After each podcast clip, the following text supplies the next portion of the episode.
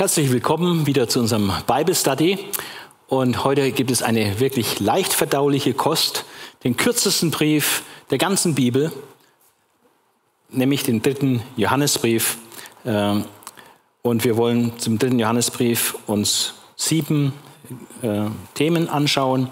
Verfasserschaft, Anlass und Hintergrund, die Absicht, was ist die Absicht des Schreibens, wer ist der Empfänger, Abfassungsort, Abfassungszeit, was sind die besonderen Charakteristika dieses Buches und wie sieht die Gliederung dieses Buches aus. Die Verfasserschaft, ähm, der Brieftitel, die ganze altkirchliche Überlieferung äh, sprechen davon, dass es Johannes ist, der, der Apostel, äh, von dem wir auch die anderen beiden Johannesbriefe haben und der Johannesevangelium und der Johannes-Offenbarung. Äh, alternative Fasservorschläge äh, können eigentlich nicht plausibel gemacht werden. Äh, die johannäische Sprache und Gedankenwelt ist deutlich zu erkennen. Es ist eigentlich unglaublich, äh, trotz der Kürze dieses Briefes, ähm, dass man sofort einfach die Handschrift äh, von Johannes kennt. Es ist die gleiche Sprache, die uns im zweiten und im ersten Johannesbrief begegnen, die gleiche Sprache, die wir auch im Johannesevangelium haben. Und die Gedankenwelt ist auch ähnlich, welche Themen da gehighlightet werden, ist sehr gleich. Ähm, darüber hinaus gibt es eine unglaubliche Ähnlichkeit zum zweiten Johannesbrief. Also wenn man das mal ein bisschen untersucht, das werden wir auch tun, äh, da stellt man fest, äh, die sind ja extrem ähnlich, die zwei Briefe, äh, sodass man fast annehmen muss, dass die so fast in einem Zuge geschrieben worden sind. Anlass und Hintergrund ist ähm, eigentlich ein bisschen trauriger in dem Fall. Ähm, der Anlass ist, es gibt in einer Gemeinde, die offenbar dem Apostel Johannes äh, unterstellt ist, also wo er äh, hineinwirkt, wo er geistliche Verantwortung trägt, in einer dieser Gemeinden gibt es einen heftigen Gemeindekonflikt, dadurch, dass ein Ältester, genannt Diotrephes, ähm, wie er sich verhält, und zwar im Blick auf Gastfreundschaft, Beherbergung von reisenden Missionaren. Und es geht auch konkret noch darum, dass äh, Johannes äh, seinem Leser äh, den Demetrius anbefehlen will, äh, als einen guten Mann, der zu unterstützen ist. Hintergrund äh, des Ganzen, gerade auch des Verhaltens von Diotrephes, wo er ein Negativbeispiel allerdings darstellt. Hintergrund ist diese urkirchliche Praxis der Wandermissionare. Also es gab äh, Lehrer, die in den Gemeinden waren und dann gab es Wandermissionare, die von Gemeinde zu Gemeinde gezogen sind, um mit ihrer Lehrgabe oder auch mit ihrer evangelistischen Gabe äh, die Gemeinden vor Ort zu unterstützen. Und die haben dann äh, immer da ein paar Tage, ein paar Wochen gelebt, wurden dann ein bisschen unterstützt, ausgestattet für ihren Weiter, Weiter, Weiterzug und sind dann weitergezogen in die nächste Gemeinde und haben einfach unterwegs dann das Evangelium geprägt. Also Reisebrüder, könnte man sagen. Und es war praktisch selbstverständlich, äh, dass man denen natürlich äh, Gastfreundschaft gewährt und sie, sie unterstützt. Die Absicht äh, des dritten Johannesbriefs war, einmal ein Empfehlungsschreiben für Demetrius abzugeben. Ähm, und diese ist ein Anlass, nimmt dann auch Johannes äh, gerne an, um Gaius zu ermutigen zu christlichem Verhalten, was der Gaius sowieso schon macht, aber er möchte ihn darin bestärken, äh, weiterhin sich so vorbildlich äh, zu Verhalten im Blick auf reisende Brüder, sie aufzunehmen und so weiter. Und auch das An Anzeigen des Fehlverhaltens von Diotrephes, äh, da wird kein Blatt vor den Mund genommen, da wird Klartext gesprochen, äh, was dieser Diotrephes da falsch macht, obwohl er ein leitender Mann ist in der Gemeinde, meint sogar, er wäre der wichtigste Mann in der Gemeinde, hat er eine Machtposition. Aber wir sehen bei diesem Diotrephes auch Machtmissbrauch, ganz eklatanten Fall von Machtmissbrauch und geistlichen, ungeistlichen Verhalten im Blick auf diese reisenden Missionare. Also diese drei Dinge, Demetrius zu empfehlen, Gaius zu ermutigen, einfach so weiterzumachen, wie er es bisher schon lebt und deutlich zu benennen, was der Diotrephes falsch macht. Wer ist der Empfänger? Wer ist dieser Gaius, der da in Vers 1 genannt wird? Es schreibt der Älteste an seinen lieben Freund Gaius. Ähm, es ist ein Freund des Johannes.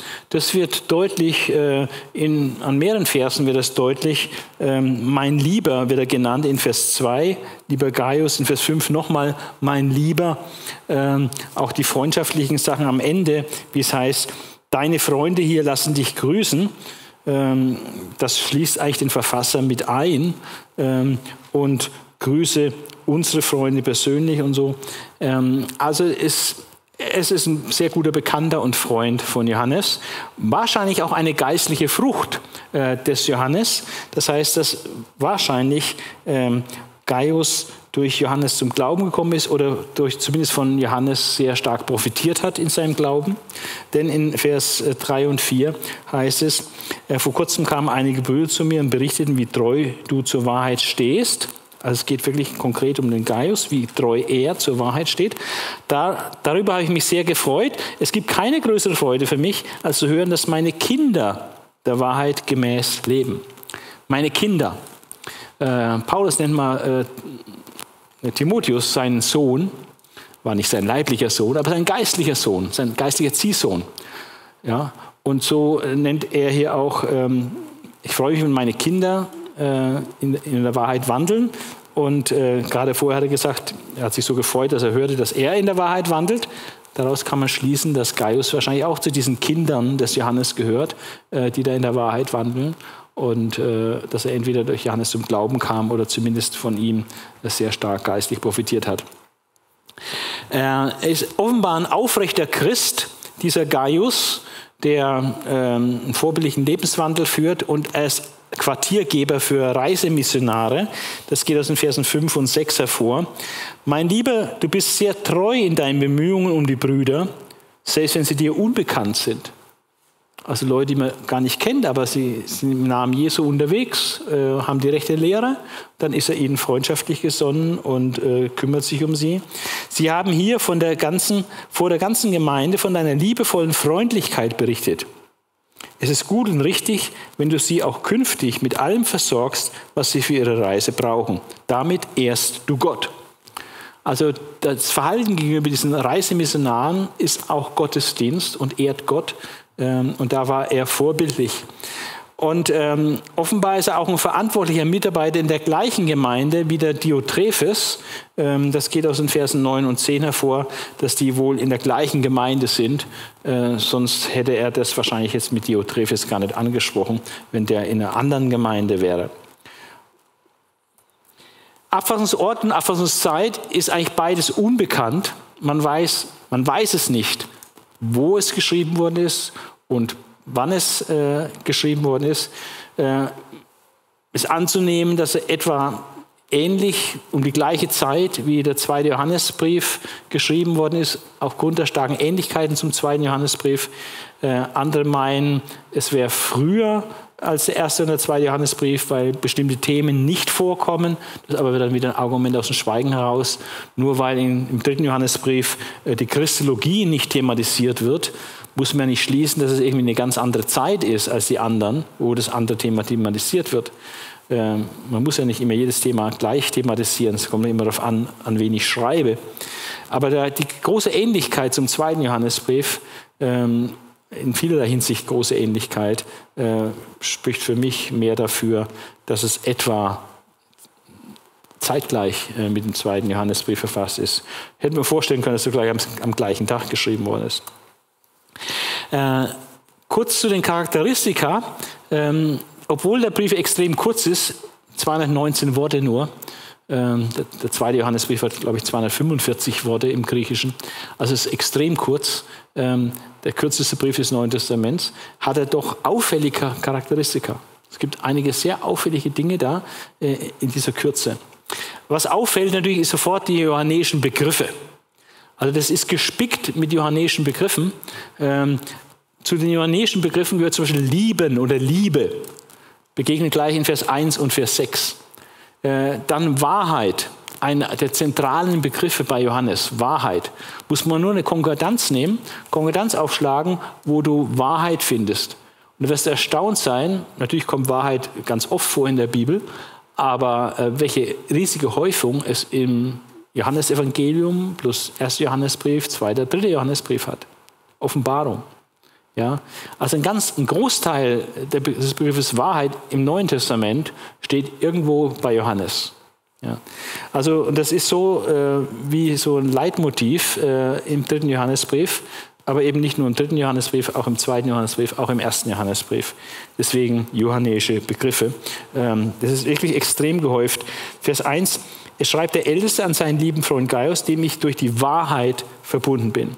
Vers 3, vor kurzem kamen einige Brüder zu mir und berichteten, wie treu du zur Wahrheit stehst. Ja. Vers 4, ähm, es gibt keine größere Freude für mich, als zu hören, dass meine Kinder der Wahrheit gemäß wandeln. Vers 8 ähm, heißt es, ja, wir sind verpflichtet, solche Menschen aufzunehmen, denn so werden wir Mitarbeiter im Dienst für die Wahrheit. Und dann Vers 12 äh, nochmal, von Demetrius berichten alle nur Gutes. Ja, die Wahrheit selbst, die sich in seinem Leben zeigt, stellt ihm das beste Zeugnis aus. Auch wir verbürgen uns für ihn. Du weißt, dass wir wahrhaftig sind. Also Wahrheit, wahrhaftig äh, kommt dann praktisch sechsmal vor äh, in diesen äh, knapp äh, ja, 15 Versen. Ja. Äh, aber nicht nur der Begriff Wahrheit, sondern auch diese Wendung in der Wahrheit wandeln. Der Wahrheit wandeln, ähm, der Wahrheit leben, im Glauben leben, ja, äh, im Gehorsam leben. Ja in der Wahrheit wandeln heißt im Glauben leben, äh, in der Wahrheit Gottes, im Wort, dem Wort Gottes gemäß leben heißt es. Ja, das ist ein wichtiger Begriff und in Versen 3 bis 4 äh, kommt das gerade zweimal vor. Auch der Begriff Zeugnis ähm, ist ein typisch johannäischer Begriff, Zeugen, Bezeugen, Zeugnis. Ja, Vers 3 und Vers 6 äh, kommt das vor. Ähm, Sie haben hier vor der ganzen Gemeinde von deiner liebevollen Freundlichkeit berichtet, ähm, Zeugnis gegeben, nach anderen Übersetzungen. Oder Vers 6, äh, Vers 3, äh, vor kurzem äh, einige Brüder zu mir und berichteten. Was hier in der neuen evangelistischen Übersetzung mit berichteten übersetzt ist, äh, ist eigentlich Gabenzeugnis. Ja. In Vers 12 äh, ist sogar eine Häufung zu sehen, ähm, von Demetrius berichten alle nur Gutes, wörtlich äh, geben alle nur Gutes Zeugnis. Ja, die Wahrheit selbst, die sich in seinem Leben zeigt, stellt ihm das beste Zeugnis aus. Auch wir verbürgen uns für ihn und du weißt, dass wir wahrhaftig sind. Je nach Übersetzung kommt sogar dreimal in Vers 12 äh, Zeugnis vor. Wir haben einen Definitionssatz, was typisch ist für Johannes. Äh, wer so und so der. Ja? Das äh, begegnet ganz oft äh, im ersten Johannesbrief. Und das begegnet auch hier im, im dritten Johannesbrief in Vers 11. Wer Gutes tut, ist Gottes Kind. Definitionssatz. Wer Gutes tut, ist Gottes Kind. Wer ist Gottes Kind? Der, der Gutes tut. Ja. Und äh, wer Böses tut, hat Gott nie gekannt. Ja, also das, äh, das sind Definitionen, wir haben Flöcke eingeschlagen, Definitionen gegeben. Ähm, wer ist der, äh, Vers 11, wer ist ein Kind Gottes? Ein Kind Gottes erkennst du daran, dass er Gutes tut. Und ähm, wenn einer Böses tut, dann hat er Gott nicht wirklich gekannt. Ja. Dann gibt es vielleicht nur vor Christus ein, aber hat Gott nicht wirklich gekannt. Also Definitionssätze. Äh, in, Im ersten Johannesbrief gibt es ganz viele davon, äh, aber auch hier in dem kurzen dritten Johannesbrief gibt es einen. Dann ein sehr freundschaftlicher Ton. Geliebter Gaius, mein Lieber, dreimal kommt mein Lieber. Es grüßen nicht die Freunde, grüße die Freunde mit Namen. Also der ganze Brief atmet äh, einen unglaublich freundschaftlichen Ton, ähnlich bisschen wie beim Paulus der Philemonbrief. Drei Namen werden genannt, drei Personen, mit denen sich dann natürlich unterschiedliches verbindet, weil zwei äh, positiv sind. Gaius und Demetrius äh, werden sehr positiv erwähnt. Diotrephes ist dieser Älteste, der Machtmissbrauch übt äh, und andere aus der Gemeinde rauswirft. Ähm, das ist ein Charakteristikum. Das ist eher selten in den Briefen, dass Leute namentlich genannt werden als positiv Beispiel oder als Negativbeispiel. Aber es kommt vor, aber nicht so oft. Und Paulus nennt mal im Philipperbrief zum Beispiel zwei Frauen, Euodia und die Syntyche, da werden Leute namentlich genannt.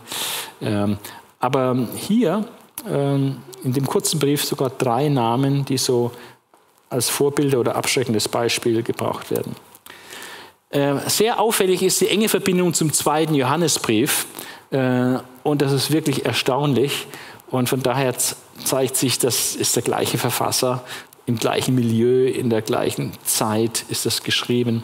In beiden Briefen stellt sich äh, Johannes als der Älteste vor, Presbyter, der Älteste. Das hat einmal mit Lebensalter zu tun, also der Alte könnte man auch sagen. Jetzt nicht der Krimi, der Alte, sondern äh, der alte Mann. Und er war der letzte der überlebenden Apostel.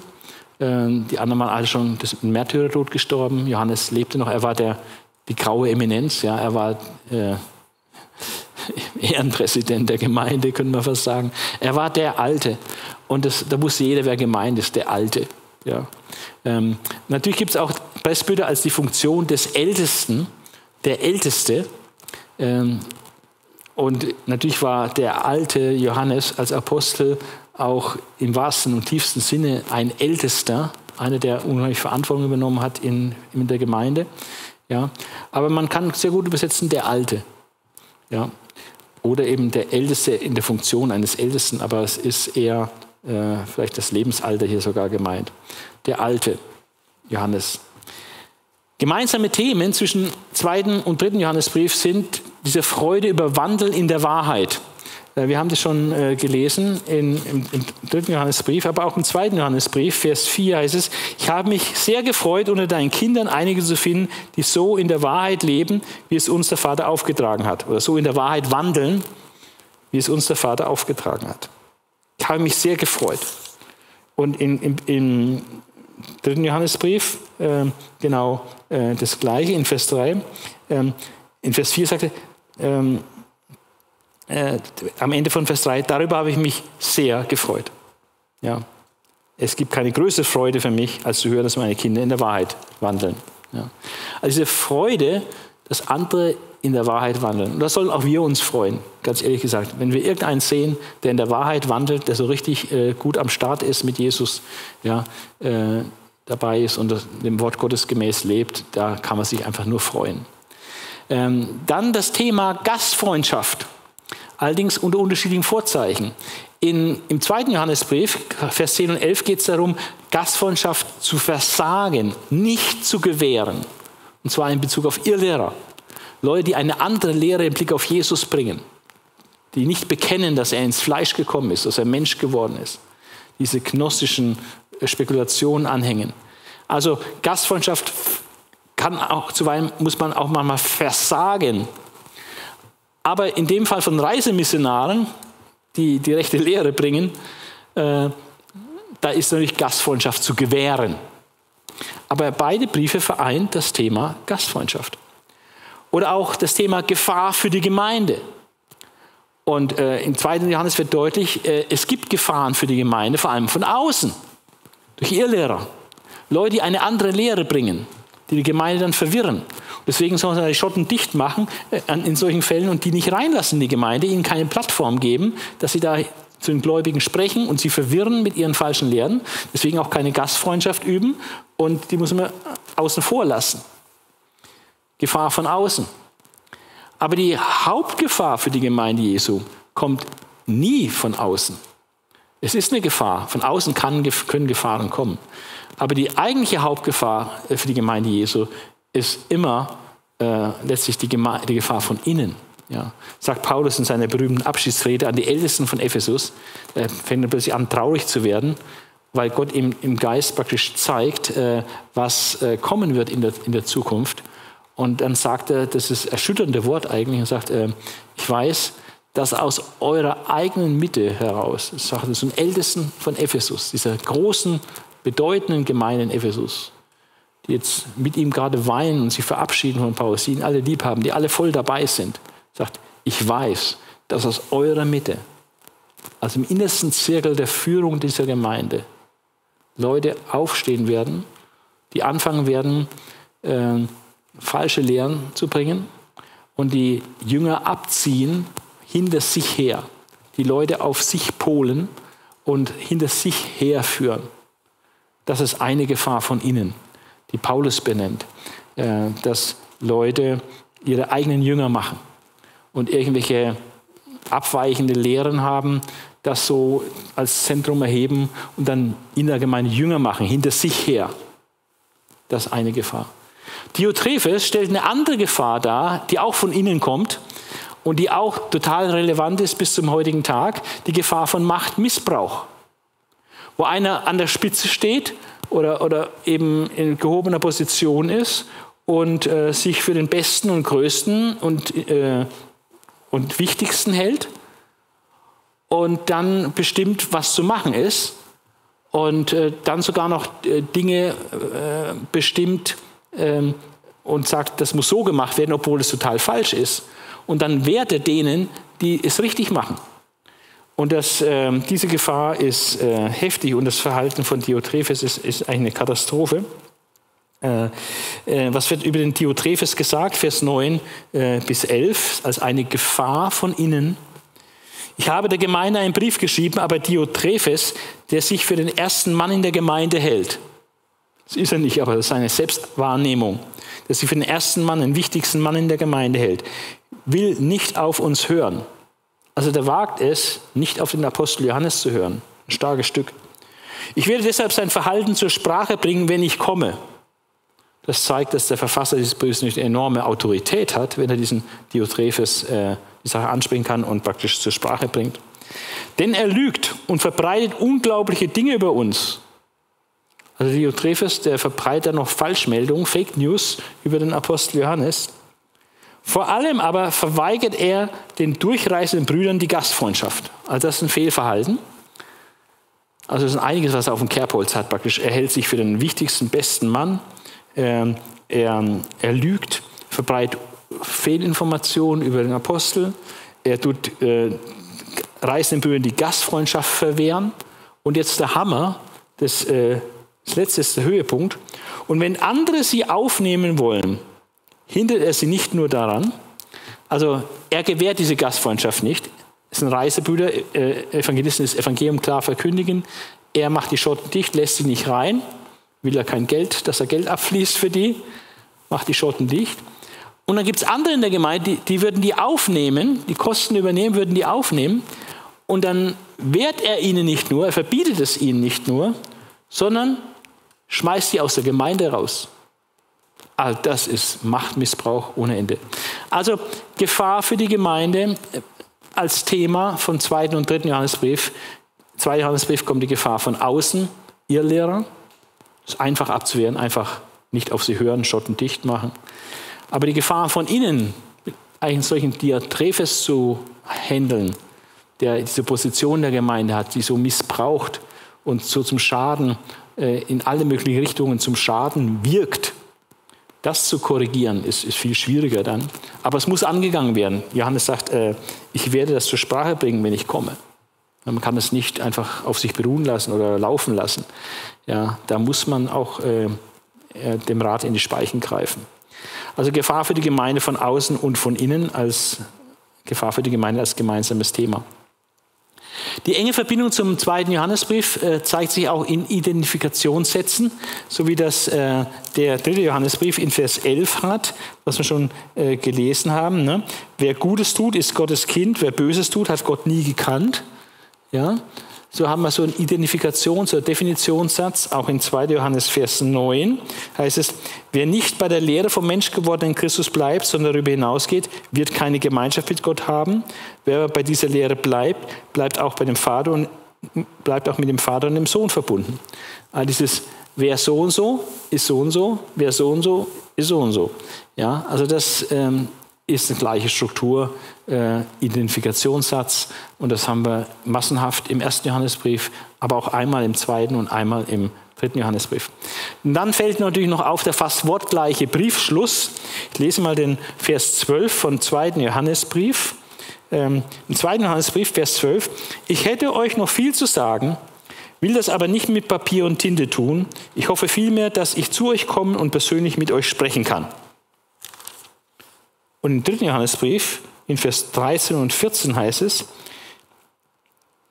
ich hätte dir noch, hätte dir noch viel zu sagen, will das aber nicht mit Tinte und Feder tun.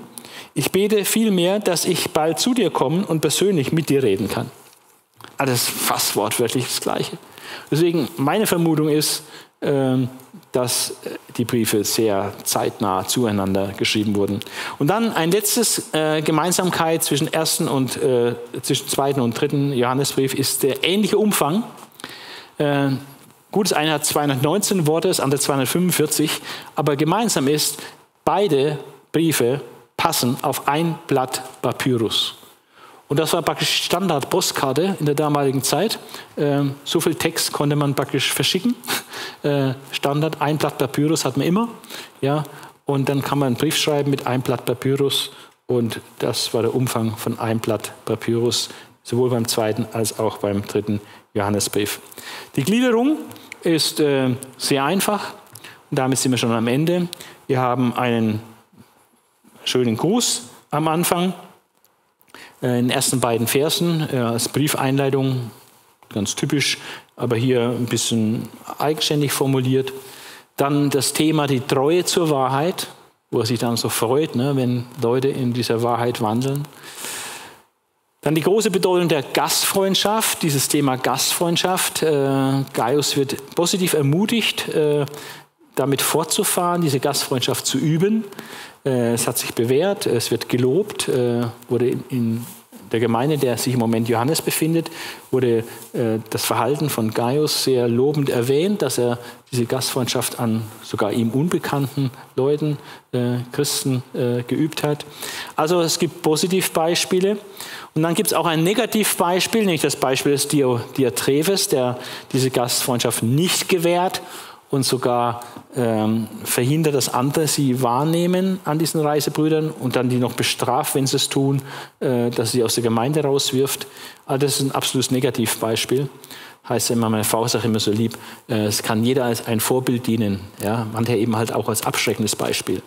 Äh, wir sollten natürlich als Positivvorbilder dienen und nicht als Antihelden oder als abschreckende Beispiele wie der Diotrephes. Äh, Diotrephes.